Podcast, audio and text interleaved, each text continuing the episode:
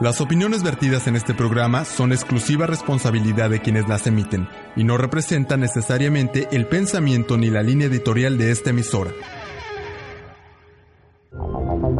Vínculo de Emprendedores, un programa para impulsar y generar proyectos, Debate. entrevistas, Opinión. negocios.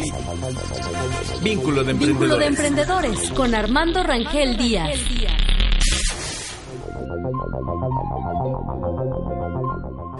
Buenos días amigos, les saluda Armando Rangel Díaz desde Cancún, Quintana Roo, el Caribe mexicano. Una mañana cálida de 28 grados centígrados, algo que realmente pues todavía nos mantiene una temperatura tolerable aquí en el Caribe mexicano.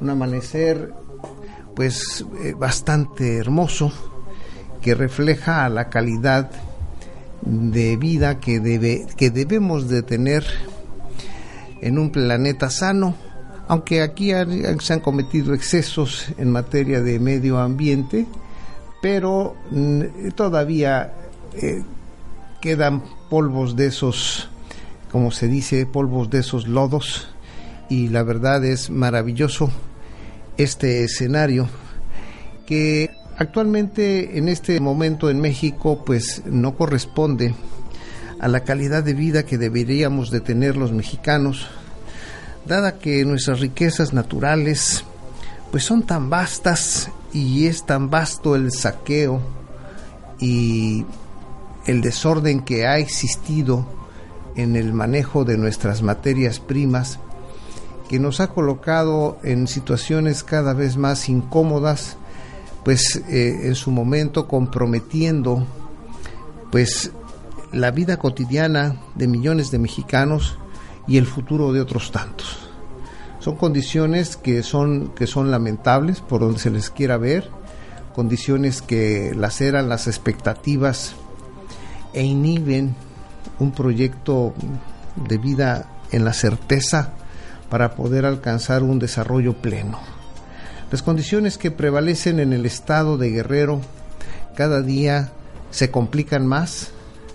Es un estado, el estado más pobre de nuestro país, en donde el rezago social es manifiesto en sus diferentes regiones que tiene el estado de Guerrero.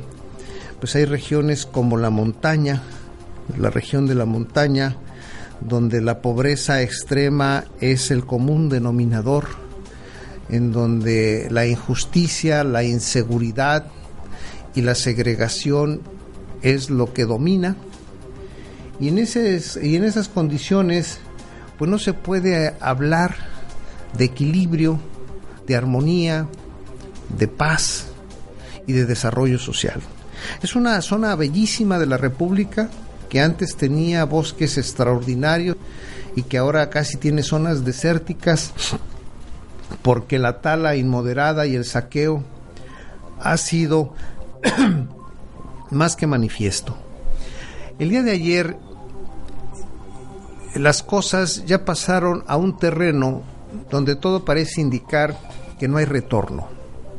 En el estado de Guerrero el día de ayer los estudiantes de la, de la normal de Ayotzinapa, que está a 14 kilómetros de la ciudad de Chilpancingo, en las goteras de la ciudad de Chilapa, pues junto con otros miembros de organizaciones magisteriales en la ciudad de Chilpancingo, pues fueron a una protesta al Palacio de Gobierno y al Congreso del Estado, ahí en la ciudad de Chilpancingo, y al no recibir respuesta con respecto a la audiencia que se le solicitaban al gobernador Ángel Aguirre Rivero, pues los muchachos pues se manifestaron de una forma todavía más firme. Y colocaron cadenas en las instalaciones del gobierno del estado y no permitiendo ni la salida ni entrada de quienes se encontraban en esos recintos gubernamentales, que eran más de cuatro mil personas, pero un grupo de granaderos por la parte trasera logró romper el cerco y evacuar estos, estos edificios y resulta que eso encendió los ánimos de estos manifestantes. Y bueno, llegaron a la, a la, a la otra etapa ya la etapa de la beligerancia y es entonces donde los estudiantes prenden fuego al Palacio de Gobierno, uno de los siete edificios, que el, edificio por cierto se llama Tierra Caliente, que está compuesto en las regiones del estado de Guerrero, y le prenden fuego y estos, estos este, estudiantes enardecidos porque no han, no han aparecido sus 43 compañeros que desaparecieron en la ciudad de Iguala a manos de la policía municipal que entregó a un grupo delincuencial que controla la tierra caliente precisamente en el estado de Guerrero, la zona de la tierra caliente, que tiene la entrada en la ciudad de Iguala. La venganza de estos jóvenes pues ha generado una serie de controversias a nivel nacional, pero también ha reflejado una serie de apoyos, apoyos en donde ya las normales superiores del estado de Michoacán y de Oaxaca se están movilizando para que el día de hoy ingresen a la ciudad de Chilpancingo y hacer una gran manifestación de apoyo a los jóvenes de la Normal Superior de Ayotzinapa. Pero también la Universidad Metropolitana de la Ciudad de México y la Universidad Nacional Autónoma hacen una huelga de 48 horas, un paro de labores de 48 horas en apoyo a los jóvenes de esta Normal Superior de Ayotzinapa en el estado de Guerrero. Esto habla de que esto ya se extendió y generó ahora sí una vasta unidad en el sector estudiantil. Yo planteaba que mi preocupación es que México viviera el otoño mexicano, en donde las hojas tienen que caer. Y en ese otoño mexicano puede darse las cosas que en su momento dado, a lo mejor el fenómeno que en su momento dado requiere la América Latina también para expresar esas injusticias, esos agravios que han sido sujeto los millones de jóvenes en nuestro continente. Millones de jóvenes que han sido desplazados por el crimen organizado, por la violencia intrafamiliar, por la falta de oportunidades y por el desdén y la desobligación gubernamental. Es ahí donde millones de jóvenes que han pretendido tener una expectativa de desarrollo personal hacia un mundo globalizado que les demanda y les exige y les impone ciertas condiciones para poder sobrevivir, se encuentran marginados de todo proceso de evolución económico, social y político. Y mientras en las actitudes gubernamentales sigue la soberbia y la arrogancia, pero sobre todo el derroche de recursos públicos, sin importar absolutamente nada y con todo el cinismo sin importar que el fenómeno económico que estamos viviendo en América Latina no es el más propio y nunca ha sido para seguir derrochando y dilapidando fortunas en proyectos de imagen, en proyectos de vanidad, en proyectos de engaño y de propaganda política para tener seguir manteniendo sometidos a millones de seres humanos con el simple purito de sentirse grandes, de sentirse que ellos mandan, que ellos imponen, ¿sí? Vidas y proyectos de los millones de seres que vivimos en esta América Latina. Pero en México se está llegando al hartazgo. Y lo que en su momento dado México se consideró en la política exterior para América Latina el hermano mayor y que ahora parece que somos el hermano menor. Todo indica que el otoño mexicano podrá en su momento, tiene todo un potencial como los huracanes y los tifones, ¿sí? y los tornados, de crear una destrucción muy vasta. Ojalá, ojalá y quepa en alguien la sensatez en el gobierno, en los tres niveles de gobierno, tanto federales, estatales y municipales. Esto se ha dado por la complacencia y la tolerancia de las más altas esferas políticas del país para generar complicidades con el crimen organizado, en donde han abandonado la política social desde hace más de 60 años aquí en México. Ha sido demasiada demagogia, mucha retórica, en donde lejos de generar oportunidades, se han ido cancelando de manera gradual y le han dado a las empresas monopólicas todo el poder para poder seguir explotando a una población que se encuentra inerme ante la voracidad de las transnacionales. Esa es la parte que hace cómplice, ¿sí? A los diferentes gobiernos que han pasado al frente de esta república. No importa el color, si son verdes, si son tricolores, si son azules, si son amarillos. Todos tienen la misma tela porque los cortaron con la misma tijera.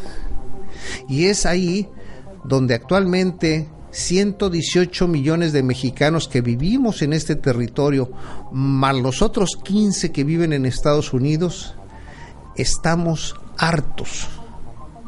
Hartos de esta situación en donde no conformes de haberles cedido a las transnacionales, se confabulan con el crimen organizado para entregarles regiones completas, municipios completos, para que exploten los recursos naturales y exploten también los recursos fiscales. Esos recursos de los contribuyentes menos favorecidos por el desarrollo que tienen que contribuir forzosamente porque son cautivos del fisco, esos contribuyentes también están forzados a, pagar el costo del piso que le cobra el crimen organizado. Pero con ello conlleva no nada más las drogas, la prostitución, la clandestinidad de la venta de, alcohol y una serie de delitos que van acompañando, que van inhibiendo el desarrollo de una sociedad. Son condiciones que en México todo parece ser que corre la misma película, tanto en Tamaulipas como en Quintana Roo, en Yucatán como en Jalisco, como en Chiapas, así mismo como en Nuevo León, en Chihuahua como en Guerrero.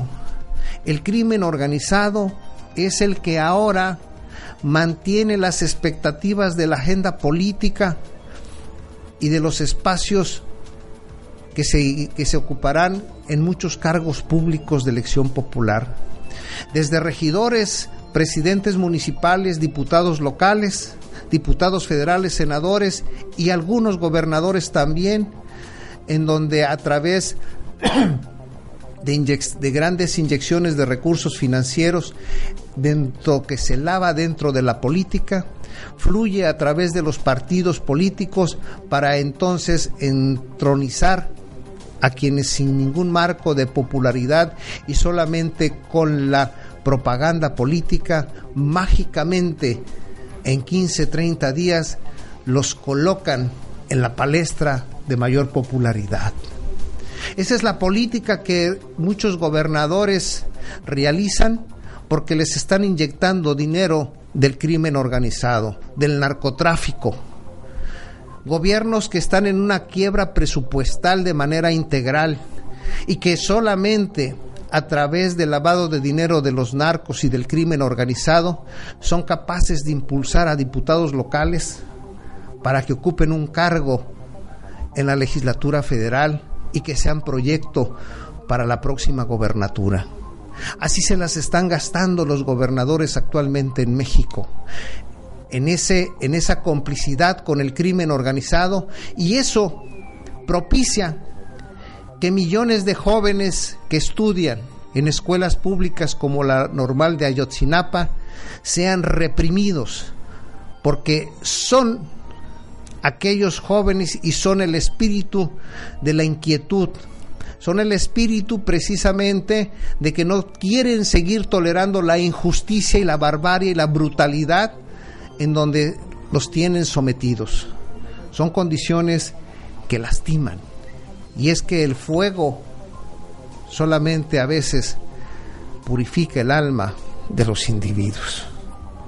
Y ayer prendieron fuego precisamente a uno de los pilares o a, una de las instituciones representativas y por su nombre lo paradójico es la tierra caliente de Guerrero. Esperemos que esa tierra caliente no haga de México un país demasiado caliente. Para tocar el día del tema del día de hoy, eh, ¿qué hacer para que los jóvenes vivan como becarios y no deambulen como sicarios? ¿Hacia dónde están llevando las condiciones más adversas, más degradantes, más ofensivas y más lesivas al desarrollo de millones de jóvenes que no nada más en México han perdido una oportunidad de tener una expectativa de desarrollo y de cumplir sus sueños. En el mundo la complicidad es manifiesta. Lo mismo se da en África que se da en América Latina, en Asia o en Europa. La complicidad con los banqueros y la delincuencia del cuello blanco que le quita cualquier oportunidad a millones de jóvenes de poder desarrollar sus talentos, sus habilidades, sus inteligencias, sus sabidurías, porque están limitados al fracaso por el saqueo indiscriminado y el sometimiento que hacen estas instituciones financieras coludidas con la clase política, con el crimen organizado y con la empresa privada en múltiples casos. Para hablar de este tema, ¿qué hacer para que los jóvenes vivan como becarios y no como sicarios? Yo le doy la bienvenida al doctor José Durana. Doctor, muy buenos días. Buenos días a todos. ¿Qué momento, doctor? ¿Qué momento que vivimos aquí en la América Latina y en México en donde una represión tan brutal como vivieron los jóvenes de la Normal Superior de Ayotzinapa, nos refleja en la cruda realidad de los hechos cómo es que esta complicidad que existe entre autoridades y delincuencia organizada está propiciando una reacción tan virulenta que todavía sus proporciones no las alcanzamos a dimensionar. ¿Usted ve que pueda darse el otoño mexicano? Así como se dio la primavera árabe, ¿este será el otoño mexicano para el mundo? Sin duda, o sea, las, las sociedades, sea una nación grande o pequeña, avanzan, retroceden, se mueven. Y eso está pasando mucho y muy fuerte en México. En general hay que decir este eslogan, o sea, si no hay educación, no hay futuro, no hay futuro para la sociedad mexicana. Y la cosa está muy, muy clara. No solamente porque tenemos unos, unos eh, vamos a decir, eh, resultados bastante malos en exámenes oficiales internacionales de PISA o en el ranking de universidades, sino porque lo vemos casi a diario. Eh, y ya el colmo, la gota que ha colmado todo ha sido este problema de, de Iguala y de con estos eh, estudiantes normalistas. Sí, normalistas, exactamente o sea, el joven, si, se ve claramente que está sometido, que tiene que, eh, que se gana dinero más bien en un cártel que en la, en la realización de su, por ejemplo, de su carrera que estudia o de su empresa que forma, entonces se tira, se tira un cártel, es, normal. Eh, eh, lo que hay que hacer es proponerle otro, otro modelo, otro ejemplo de sociedad, porque si no, más rápidamente cambian de rumbo. Eso es normal. O sea, cómo hacer que, la empresa y que la, formación que reciban estos señores, estos señores eh, jóvenes que se están educando, vayan en esa dirección de tener que eh, apretar bien los valores humanos para ir en, en, el sentido del trabajo, del ahorro, de valores humanos. O sea, no, no, no se puede, por ejemplo, y no solamente es en este caso, sino que hay, hay estados donde se ha, se ha tratado de atacar directamente a los maestros y a los profesores, a la educación, donde eh, se ve claramente que no interesa la educación. ¿Cómo se puede hacer eso? O sea, si se aporrea al maestro y al profesorado, cosa que, por ejemplo, en Finlandia se le da un estatus social de lo más alto, o en Corea del Sur, pero aquí se le aporrea, aquí se le mete a la cárcel, porque no interesa el profesor. Entonces, ¿qué clase de educación vamos a poder dar a los jóvenes? No, vamos, vamos a seguir con lo mismo de siempre, de, ir bajando el nivel, ir bajando el nivel, porque no tenemos primeramente unos valores humanos que darles después una formación adecuada. No solamente eh, no fallamos los profesores. Yo a veces pregunto, mira, para mí, ¿qué es un profesor? ¿Qué es una, qué es una persona que está profesional de la educación, no digo de la enseñanza, un profesional de la educación.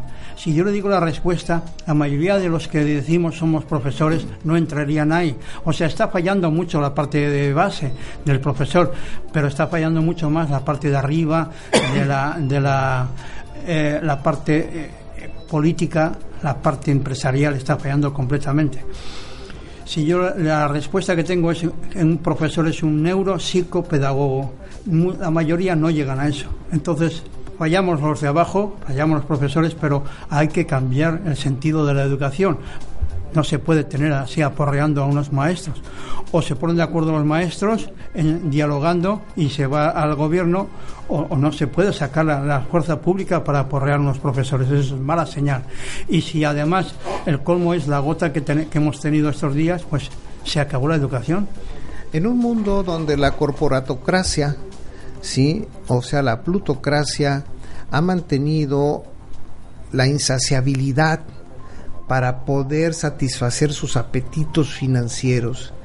Esa insaciabilidad de poder, de mayor dinero, en donde lleva a movilizar sus inversiones a países emergentes como el nuestro, esta gran corporatocracia que no respeta ni derechos, ni razas, ni ideologías, ni credos, ha propiciado que se den los grandes ajustes de las reformas estructurales, que por cierto ya palidecieron estas reformas estructurales de Enrique Peña Nieto ante este, este, este desprestigio que ha sufrido eh, la política mexicana, la inseguridad y una serie de inconsistencias en el ámbito internacional. Pero si a eso le agregamos que esta corporatocracia llega a ganar más de 15 o 20 veces de lo que les permiten en sus países de origen esquilmar, ¿sí? Porque se llama esquilmar y explotar insaciablemente la riqueza a donde ellos van. Pues eso hace que estos países a través de las concesiones metalúrgicas, petroleras, energéticas, comerciales, de ensamble, de este de, eh, de maquila, propicia que también se hagan de la vista gorda y que se hagan desentendidos con, la, con el no respeto de los derechos humanos, porque además ellos propician que en esta explotación que se hace de la clase trabajadora disminuyan sus niveles de vida, disminuyan la calidad de vida y en ese terreno México ha salido reprobado en un estudio sobre calidad de vida de los 34 países socios de la Organización para la Cooperación y Desarrollo Económico, la OCDE quedando, ¿sí? En el penúltimo lugar, ¿sí? De acuerdo al ingreso a la salud. Primero, en áreas como seguridad quedó reprobado en el último lugar. Imagínense ustedes, en salud, en ingresos disponibles y el acceso al Internet. México también aparece en el último, en el último lugar en la lista en términos de seguridad con 22.9 homicidios por cada 100.000 habitantes, más de cinco veces el promedio que es de 4.2 por cada 100.000 habitantes del grupo de estos 34 países de la OCDE. Ello habla entonces que incluso estamos muy por debajo de Turquía, que era un país que estaba señalado como el más inseguro de los miembros de la OCDE. Y en términos de ingreso disponible de los hogares, de 34 países quedamos en el lugar 33, solo por arriba de Chile. ¿Sí? ¿Por qué? Porque en, este, en este terreno tenemos un ingreso, según el estudio, de 6.554 dólares anuales. Son condiciones que las tasas de homicidio y el ingreso disponible de los hogares, el acceso a conexiones de banda ancha y parte de la fuerza laboral, al menos sin un título secundario, son el reflejo fiel de que estos indicadores de, de, bienestar pues hace mucho, muy enorme la brecha de desigualdad entre las vastas regiones de México, ¿sí? Y el promedio de la OCDE. Y sobre todo en el estado de Guerrero, donde la marginación y pobreza es y la desigualdad es el cáncer, es el común denominador, doctor. Entonces, y a eso le agregamos la represión de que la autoridad se vale del crimen organizado para eliminar cualquier brote de inconformidad, porque es el crimen organizado protegido por, el, por la autoridad, pero ya no es protegido por la autoridad política, sino por su propia autoridad que implantó en la presidencia municipal, porque ahora el crimen organizado impone los presidentes municipales, impone los regidores, impone los diputados locales. Entonces, ante esta circunstancia, pues, ¿qué hacer para que los jóvenes puedan vivir como becarios y no como sicarios, doctor? Y el joven es muy consciente de todo eso, o sea, domina, tiene muchas relaciones y conoce todo ese mundillo. El joven es muy sensible y no acepta, no, no es por educación, no acepta por sí mismo, por ser joven, no acepta este estado de cosas. Entonces, la única solución es que enfrente enfrente tengamos una, un cambio total en la política, que, que, no sé, que venga un presidente de estos fuertes como ha tenido México para imponer ciertas cosas que no se pueden tolerar porque vamos a la destrucción de como república, como nación vamos a la destrucción. Yo sigo los comentarios que están haciendo en inglés, en francés y en español en Europa y están poniendo las cosas bastante mal. O sea, quizá dentro aquí no nos demos cuenta de eso, pero si no hay autoridad, si no podemos fiarnos de la autoridad porque nos va a matar a todos, pues eh, eh, entonces estamos aquí cambiando completamente la sociedad. Eh, esto está claro, o sea, y después la educación es muy difícil, es, es un campo muy difícil de tratar. No sé por qué eh, el político se mete directamente. sabemos por qué, porque si domina la educación, domina después las elecciones. Eso está claro. Pero así como no hay un secretario de la industria que se meta cómo hacer un carro, cómo hacerlo de una forma de otra, cómo se meten en políticos, cómo se meten al mundo de la educación cuando es lo más difícil que hay en la tierra, la educación es lo más difícil, cómo se meten a planear, a cambiar, a, no sé, a, tener otra educación. No pueden, tienen que tener unos técnicos que son los de educación.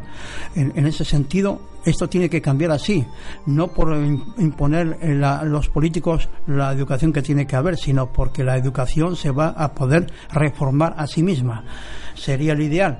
Pues doctor, se meten para desarticular para desquiciar. Claro. Y México enfrenta una ola de violencia relacionada con bandas de narcotraficantes que no nada más trasiegan marihuana, cocaína, heroína eh, y otros estupefacientes que son ilegales absolutamente, sino que ya trascienden la frontera de nuestro país a 54 países en el mundo. Hay presencia de narcotraficantes y México tiene una superestela de muertes, más de 130 mil muertes desde 2007 al 2014, doctor. O sea, la economía de México, que es la economía más, la segunda más importante de la América eh, Latina, sufre por los bajos salarios y la baja productividad que limitan la capacidad del crecimiento de nuestra economía.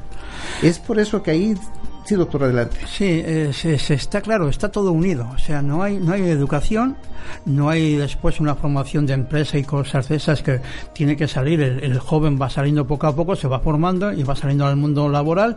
No hay nada de eso, entonces lo más y lo más lo más rápido para, para tener dinero es el cártel o la marihuana o la cocaína. Entonces, eh, eso lo ven enseguida, lo ven los jóvenes. Entonces, algunos van por esa dirección, ya que no tienen ninguna educación en valores humanos y ven el dinero por otro lado, pues están tentados y se van en esa dirección. Eso es normal. Vamos a escuchar una de las cápsulas que nuestra compañera Mariana Vázquez nos hará favor. Una entrevista que le hacen al doctor Edgar Buscaglia, el doctor en Derecho, el ex, ex magistrado o juez Baltasar Garzón. ¿sí? Hablemos de paz y de derechos humanos. Adelante, Mariana, por favor. Que es una red de 1.200 organizaciones en Italia, en Europa, que brindan apoyo a personas, a familias, para prevenir la delincuencia organizada, para prevenir que sus hijos, por ejemplo, formen parte de pandillas que luego sean usadas por grupos criminales para cometer, que hacen más probable que tu hijo o tu hija forme parte de una pandilla en cinco años. Eh, por ejemplo, abuso sexual en, los, en las casas, eh, violencia física, ausencia de los padres. Yo me quedo asombrado cuando, por ejemplo, te encuentras con que el 60% de los miembros de pandillas urbanas mexicanas en el DF, en la Ciudad de México, han sufrido abuso sexual. Es muy difícil trabajar en, en, un país donde el Estado es débil, donde no atiende a la inversión social en estas áreas de políticas públicas de salud, educación, trabajo, y por lo tanto la sociedad civil a veces se encuentra eh, reemplazando tareas que el Estado debería llevar adelante. Pero las raíces de la violencia mexicana, las raíces de la tragedia social mexicana, de la tragedia social de acceso básico a oportunidades de vida que ocurre en México y que afecta a millones de personas. Es un país que tiene un 50%, 51% de niveles de pobreza. Eh, las políticas públicas de desmantelamiento del Estado a partir de la transición hacia la democracia le quitaron mucho recurso social a la gente y no le dieron ninguna alternativa a cambio no se, no, se, no se conoce normalmente en los medios de difusión europea que el modelo mexicano de desarrollo económico parte de la base de insertarse en una zona de supuestamente libre comercio, pero que en realidad es traer a los oligopolios más poderosos del mundo que financian campañas en sus respectivos países en Europa, en el norte de América, los traen a México, los insertan en un mercado oligopólico políticamente protegido, les dan un coto de casa protegido, donde ganan tasas de retorno diez veces superiores a las de sus países en Europa, y los hacen partícipes de ese sistema de privatización y de ausencia de progreso social. Entonces, eh, hay eh, una ausencia de presión internacional sobre México, que es explicada por el hecho de que estas mismas empresas poderosísimas, eh, europeas, mineras canadienses, bancos americanos, forman parte de este sistema mexicano y por lo tanto los medios de difusión, en algunos casos españoles, en otros casos norteamericanos, son parte de conglomerados empresariales con inversiones en México. Vamos a ir a una pausa y volvemos a vínculo de emprendedores desde Cancún, Quintana Roo, el Caribe mexicano, con el doctor José Durana en el tema ¿Qué hacer para que los jóvenes vivan como carios y no como carios? Volvemos.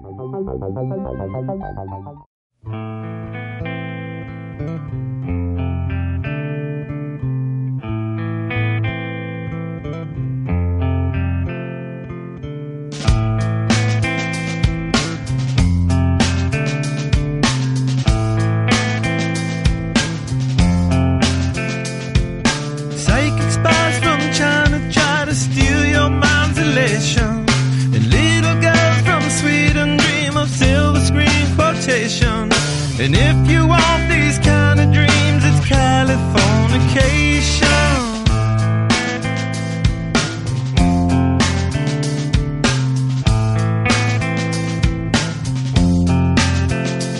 It's the edge of the world in all of Western civilization.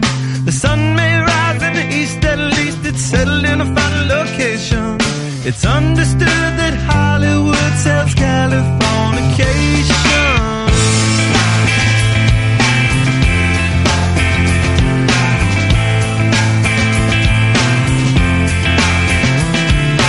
Hey, a surgeon barrel while to break the spell of aging. Celebrity skin, is this your gender? Is that war you're waging? Firstborn unicorn.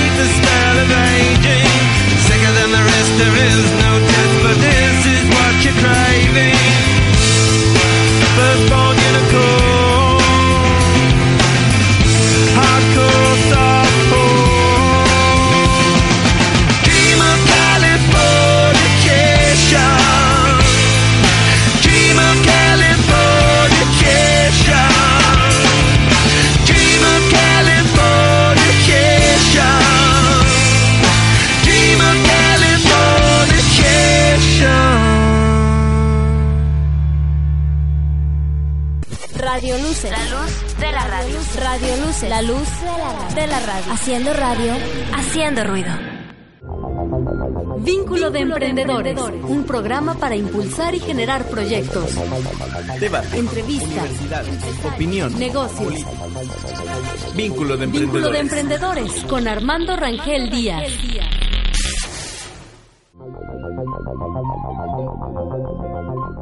Volvemos a Vínculo de Emprendedores desde Cancún, Quintana Roo, el Caribe Mexicano, con el doctor José Durana, con el tema del día de hoy, que es precisamente qué hacer para que los jóvenes vivan como becarios y no como sicarios.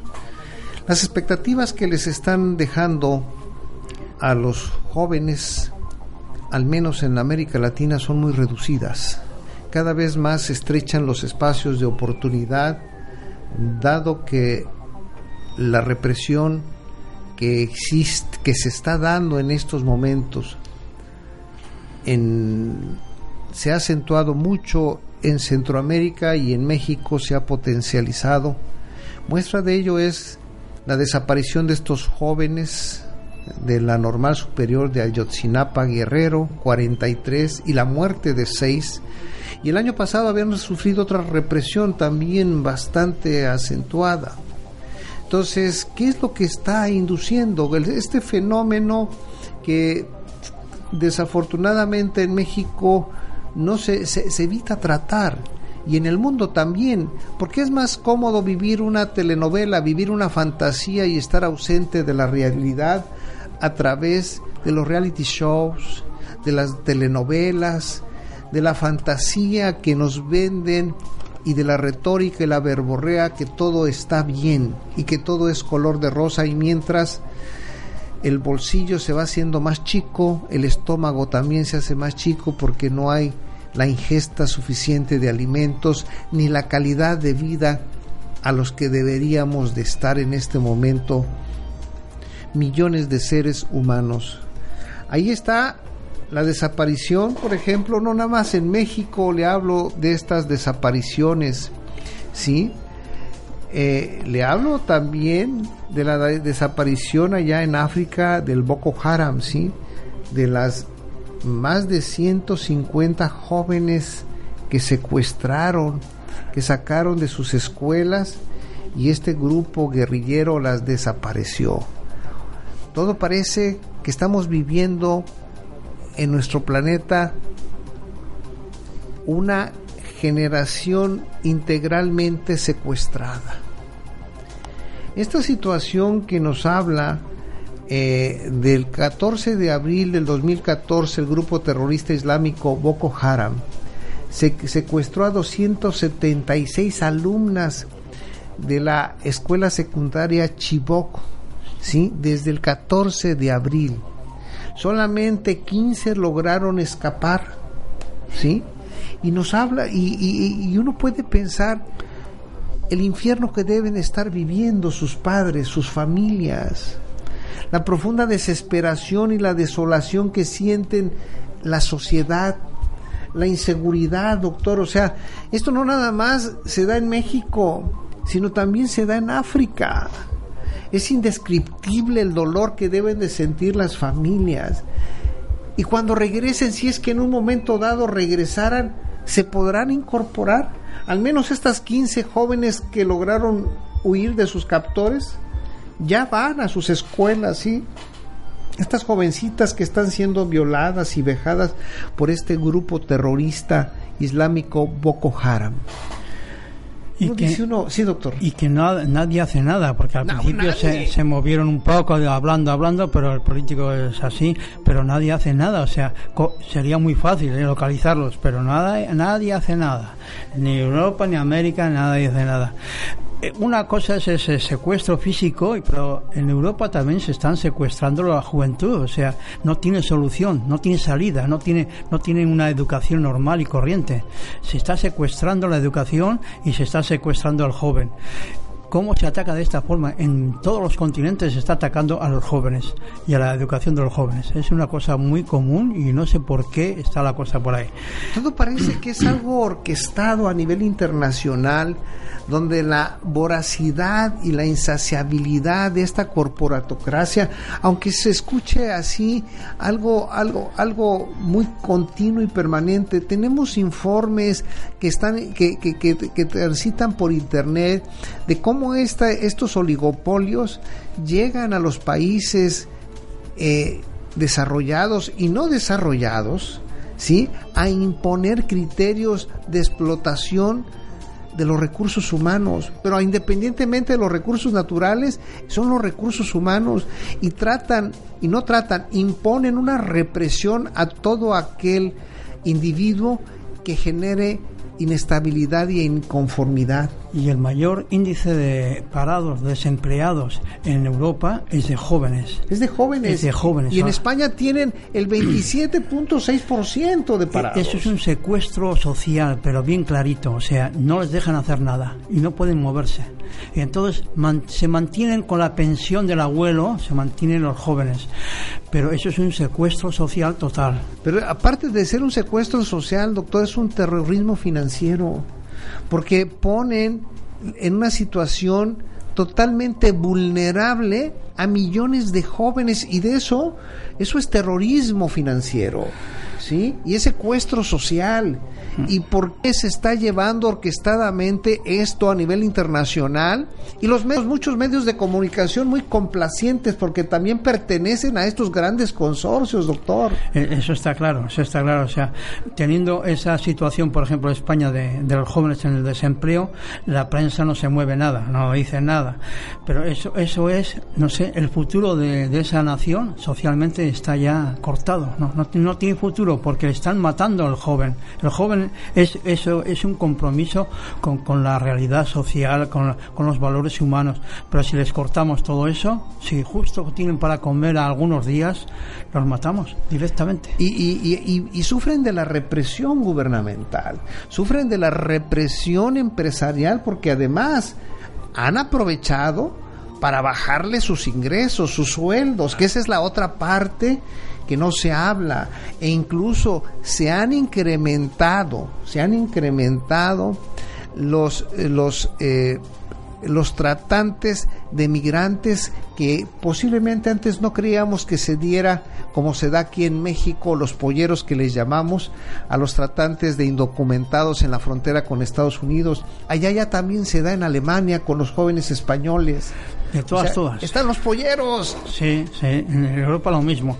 Y entonces no hay leyes laborales en Alemania y cosas de esas. O sea, tú trabajas de esta forma y así no a la calle. Y a la calle eso vuelve otra vez para España. Y así se da mucho con los marroquíes que, que están cruzando en el mar Mediterráneo y que se ven expuestos a, a- a morir a, a la mitad del océano. Asimismo se está dando los trabajadores que están migrando de Bolivia a Brasil, en donde están siendo vilmente explotados estos bolivianos, estos indígenas bolivianos, doctor. O sea, no, no, no es algo privativo nada más de México, es un fenómeno que en términos generales se está dando. Entonces, ¿por qué? No queremos ver a nuestros jóvenes vivir como becarios y sí los queremos vivir, eh, eh, eh, observar como sicarios. O sea, somos responsables de, esta, de, este, de este fenómeno y, y- y- y de este atentado ¿sí? social que las grandes empresas transnacionales están fomentando de una manera bastante cruel y cruenta, doctor. Sí, somos los adultos los responsables de la sociedad que tenemos, somos los políticos, que antes hemos dicho, hay que cambiar mucho el profesor, pero hay que cambiar muchísimo más el político. O sea, eso de que es representante del pueblo o que el pueblo tiene el poder, pues no ya no existe así, la cosa está clara. Ahora, la, la revolución política que, que puede venir, pues no sé hasta dónde llegará la cosa, pero en Europa se están moviendo, o sea, ya hay que quitar la casta, partidos políticos de siempre hay que quitarlos de ahí y parece que pueden ganar fácilmente unas nuevas elecciones. Imagínense en qué condiciones pueden regresar los jóvenes españoles que son explotados vilmente y que ahora son traficados en Alemania, o los jóvenes bolivianos que van a Brasil, o los jóvenes mexicanos que van a Estados Unidos, o los jóvenes hondureños, salvadoreños, nicaragüenses, panameños, guatemaltecos, salvadoreños que cruzan México y son vilipendiados y humillados y denigrados a lo, más bajo que puede haber en, el, en el sentido humano. ¿Cómo pueden incorporarse, por ejemplo, estos, estos jóvenes secuestrados, estos jóvenes desaparecidos a una productividad, a una expectativa? Yo sé que tienen la energía y tienen todo el talento y toda la frescura, pero ¿con qué cara la sociedad los puede ver ahora? los políticos con la desfachatez de decir, ah, es que sí, ahora en un informe de un diputado local reunimos a 10 mil gentes. Reunir 10 mil gentes en Quintana Roo tiene un costo aproximadamente más de 4 millones. Mover a 10 mil gentes para ir a aplaudirle a un informe de un diputadito local, doctor. Sí, sabemos que eso es todo falso, que acarrean a la gente tranquilamente, que pagan los autobuses y los llevan allá. Pero, pero cualquier persona de, de Colonia sabe que eso es totalmente un montaje que hay. O sea, que ya no pueden disimular el asunto. Entonces, la renovación política se tiene que dar, porque si no vamos a, o matamos a toda la juventud, o, o, no sé qué va a pasar aquí, porque no hay solución. Vamos a escuchar la segunda parte, Mariana, si la tenemos, la entrevista que le hacen al doctor Edgar Buscaglia, el, el ex juez Garzón, que también se vio en un problema bastante dudoso de la justicia española, cómo lo boicotearon, cómo lo denigraron, porque se oponía a las corruptelas de la monarquía del rey Juan Carlos. Adelante, Mariana, por favor.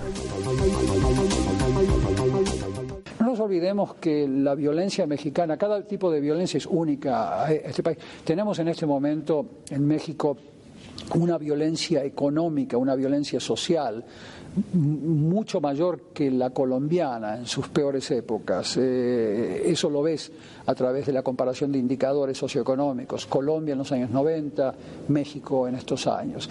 Eso genera un, un marginamiento social, una gran parte de la población que se incorpora a, los sistemas de protección social de las redes criminales como Sinaloa. Yo vengo anoche de, Sinaloa y de Zacatecas y ahí te encuentras eh, con la tragedia, pero a la vez fascinante desde un punto de vista como científico social, que eh, una gran parte de los conflictos que sufren las poblaciones de menores recursos es dirimido por grupos criminales a través de una mezcla de mediación y arbitraje.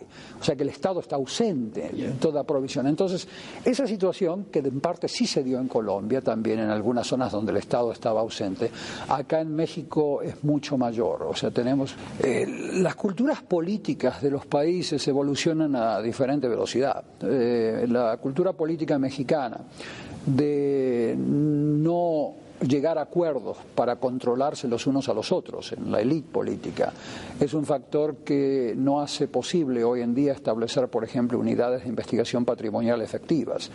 Eh, hoy en día eh, tú vas a ver un gobernador de un estado mexicano y le planteas la necesidad de generar unidades de investigación patrimonial autónomas para que comiencen a aportar datos, material potencialmente probatorio y te miran con una cara de imposibilidad técnica y de imposibilidad política. No pueden. Eh, entonces, México es un país... ¿No pueden o no quieren?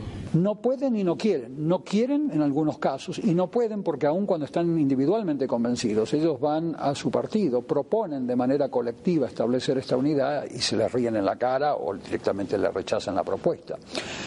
Eh, las culturas políticas que vienen del autoritarismo de del cual provenía México, están acostumbradas al comando y control vertical, de arriba hacia abajo, como el que tenía la Unión Soviética en algún momento con sus diferencias históricas. No están acostumbradas a controles democráticos, acordados de manera consensuada en los congresos, y por lo tanto proponerles controles eh, patrimoniales eh, acordados democráticamente en el Congreso, o controles legislativos con dientes, en donde las comisiones del Congreso, como en muchos casos europeos, fuerce, la comparecencia, aplique la figura del desacato inclusive y además aplique premios y castigos a los que vienen a comparecer de manera técnica, con un servicio civil de carrera detrás de las comisiones del Congreso. Hoy eso representa ciencia ficción en países como México. Vienen de una cultura autoritaria en donde controlarse los unos a los otros de manera democrática. Vamos a ir a una pausa y volvemos a Vínculo de Emprendedores desde Cancún, Quintana Roo, el Caribe mexicano, con el doctor José Durana. Volvemos.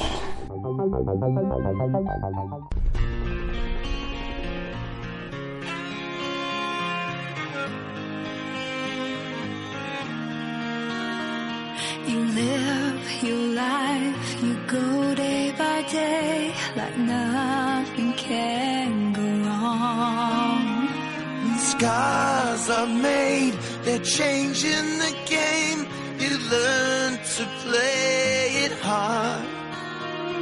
And I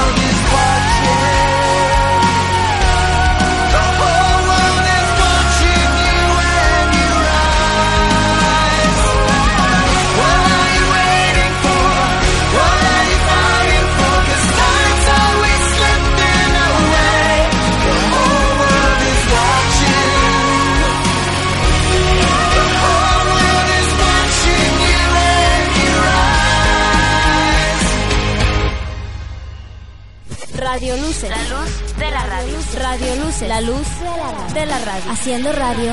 Haciendo ruido. Vínculo de Emprendedores, un programa para impulsar y generar proyectos, Debate. entrevistas, Opinión. negocios. Vínculo de Vínculo de emprendedores. Emprendedores con Armando Rangel Díaz.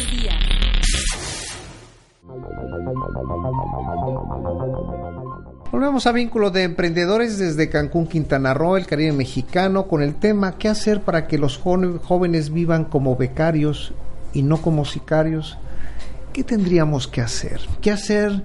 Sé que es muy complicado, pero si a los jóvenes el costo que tendríamos que pagar y que estamos pagando ya por el- que estos jóvenes, lejos de estar como becarios, este, teniendo una expectativa de desarrollo diferente, los hemos conducido de manera irresponsable hacia el mundo del crimen organizado, del crimen donde son carne de cañón, donde su vida, pues ahora sí que es un suspiro, posiblemente algunos logren alcanzar ese, ese sueño de poder, de riqueza, pero es efímera.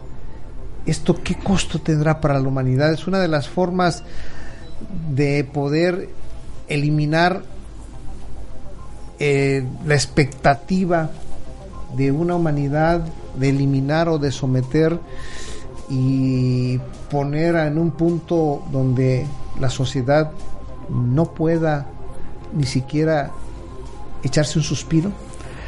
O sea, si vamos por la dirección de valores neoliberales, valores del capital, no vamos a, a subsistir.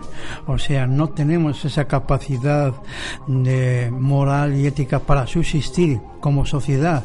Nos, nos vamos a matar aquí poco a poco, pero además va- estamos matando a la nueva generación. No va, no va a subsistir por ahí, va a ir a- al narco, va a ir a, a sacar dinero como sea y entonces va a haber un desastre social total. Hay otra dirección, hay empresas ya muy bien constituidas, hay un, todo un movimiento social, cooperativa, que, que va en otra dirección, que son jóvenes, estudian en universidades muy buenas, que se presentan proyectos, todo eso es otra generación, otra diferencia total con la, con la esta, con esta generación que no les permitimos salir de sus hoyos, ¿no? Una de las dos, o nos dirigimos eh, en sentido de valores humanos o vamos en dirección contraria del capital. A una sociedad que se debate precisamente en la injusticia y la desigualdad de la clase política, de la clase empresarial, de los grandes oligopolios y sobre todo de la complacencia gubernamental y partidocrática en el mundo. Yo soy Armando Rangel Díaz, les agradezco este vínculo de emprendedores. Nos escuchamos el día de mañana. Pásela usted muy bien. Vínculo de Emprendedores, un programa para impulsar y generar proyectos, Debate. entrevistas, Opinión. negocios. Vínculo de Vínculo de emprendedores. Emprendedores con Armando Rangel Díaz. Las opiniones vertidas en este programa son exclusiva responsabilidad de quienes las emiten y no representan necesariamente el pensamiento ni la línea editorial de esta emisora.